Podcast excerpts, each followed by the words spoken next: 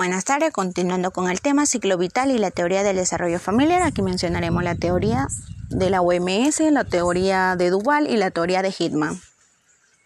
La familia pasa por proceso vital desde el inicio hasta el fin. Por eso es conocido como ciclo vital familiar. Por ejemplo, el caso del ser humano es nacer, crecer, reproducir y morir. Cada ciclo evolutivo tiene diferentes secuencias y trabajo. Por ejemplo, el modelo de la OMS se define en seis etapas. La formación de pareja, la atención, la llegada de los hijos, la atención completa, la contradicción completa y la disolución. Esta etapa está propuesta por el modelo de la OMS.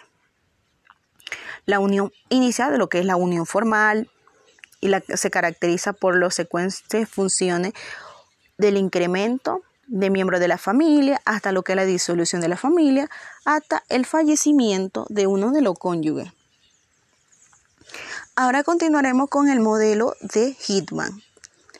Se reconocen cinco etapas, que inicia con el matrimonio, luego la fase intermedio, depende de la llegada y la salida de los hijos del hogar, hasta concluir con el retiro y muerte de las parejas, esto forma el núcleo de la formación.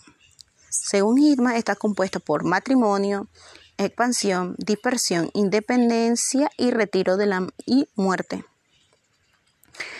También el modelo de Duval está propuesto por la siguiente etapa que son la etapa prematrimonial es el principio del ciclo vital está la familia con el lactante, familia con, la llegada de los niños, con los primeros bebés, la familia con hijos en la etapa preescolar donde el niño va al kinder, primera vez a la escuela, está con, los hijos escolares donde los niños entran a la etapa escolar. Está también la familia con hijos adolescentes, es donde el, ciclo vital se da la forma de poner reglas que deben seguir al adolescente. Está también en la etapa joven adulto donde el hijo se independiza del hogar y empieza a formar su propia meta, empieza a trabajar. Está la familia con adulto independiente donde el joven sale del hogar, empieza con su propia familia, hogar y se independiza. Y está lo que es la familia en retiro o muerte. Es donde mueres los dos cónyuges o mueres uno de los cónyuges y con esto se concluye el ciclo vital propuesto por Duval. Podemos decir que el ciclo vital familiar es un sistema evolutivo y es necesario que, que debe pasar por diferentes etapas para poder entender cuáles son los procesos que dan. Estos procesos pueden tener diferentes dificultades familiares, depende de la familia, puede presentar lo que es el estrés, la ansiedad, pero cada familia trata de sobrellevarlo de diferentes formas. La tarea y las funciones son complejas en cada etapa y en cada familia, ya que hay familias monoparentales, hay familia eh, extensa, hay familia que solamente hay un padre, hay familia que solamente hay una madre y por ende lleva este proceso de diferentes formas.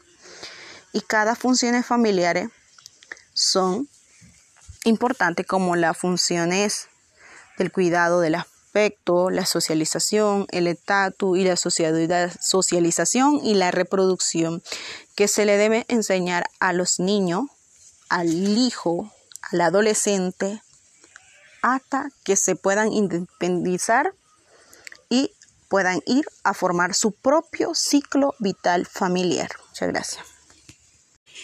Bueno, para finalizar lo del ciclo vital familiar, aquí mencionaré alguna crisis familiares que se dan. Por ejemplo, la crisis normativa o el del desarrollo. Este se da en el matrimonio, se puede dar en el embarazo, del nacimiento del primer hijo, etapa en el inicio de la etapa escolar, en la adolescencia, el inicio de la vida laboral, el nido vacío y el retiro y la vejez. Eso se puede presentar en esta primera crisis. En el segundo es el crisis normativo. Esto se puede dar en lo que es la etapa matrimonial.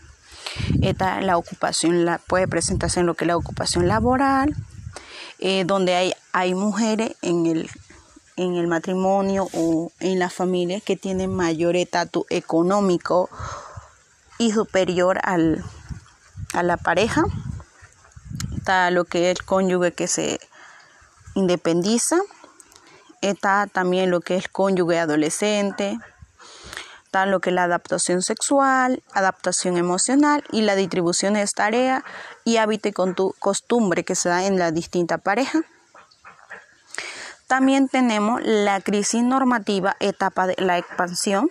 En esta parte se presenta en la diferencia de pareja ante el embarazo. Pueda que una pareja que sí quiera tener hijos o el otro no. También el nacimiento del primer hijo, el sexo del hijo, que hay contradicciones. Eh, también en la familia numerosa se presenta, en los padres adolescentes y también lo que es la diferencia de la crianza de los hijos. Tenemos la siguiente etapa, es la crisis normativa, según la etapa de la dispersión. Está lo que es las limitaciones por la vejez, la necesidad de cuidado, eh, la separación de los hijos, que cuando los hijos se van a la escuela o se, perdón, se independiza o se van a trabajar o los hijos contraen matrimonio. Y por último tenemos lo que es la crisis normativa en la etapa independencia, independencia donde tenemos lo que los padres se quedan solos, que solo los hijos salen ya del hogar, entra lo que es la etapa de la jubilación, se retiran del trabajo y esta es la etapa donde los se va culminando el ciclo vital. Por último tenemos el crisis normativo de etapa de retiro. Está lo que es el fallecimiento de la pareja, ya sea del primer cónyuge, sea la mujer o el hombre, en viuda y queda en la etapa de la soledad.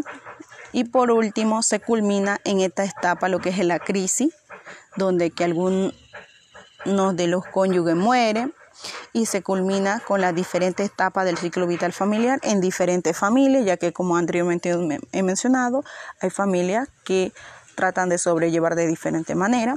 Algunas recomendaciones que pueden dar en estas etapas, se puede ir a especialistas, psicólogos familiares, donde lo pueden ayudar a sobrellevar más este, de la mejor forma para que puedan entender que estos son fases que se debe cumplir para poder terminar un ciclo familiar, ya que anteriormente mencioné que es un ciclo, por ende la persona nace, crecen, se reproducen y a la final le mueren. Y ir a un especialista, esto lo ayudará a sobrellevar de la mejor forma el ciclo vital familiar. Muchas gracias.